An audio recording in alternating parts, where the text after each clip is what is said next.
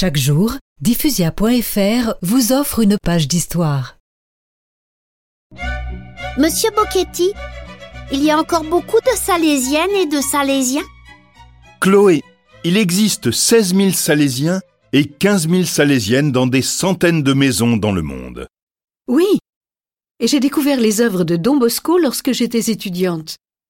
J'étais allée travailler quelques mois bénévolement comme professeur de français dans un camp de réfugiés au Cambodge, où les écoles Don Bosco enseignaient des professions manuelles à tout un tas de jeunes désœuvrés.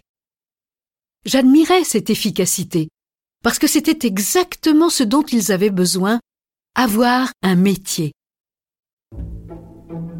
Et des exemples comme ça, on en trouve dans le monde entier.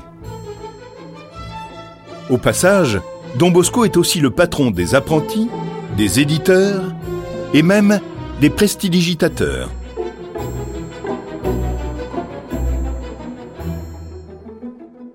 Et il a été canonisé en 1934.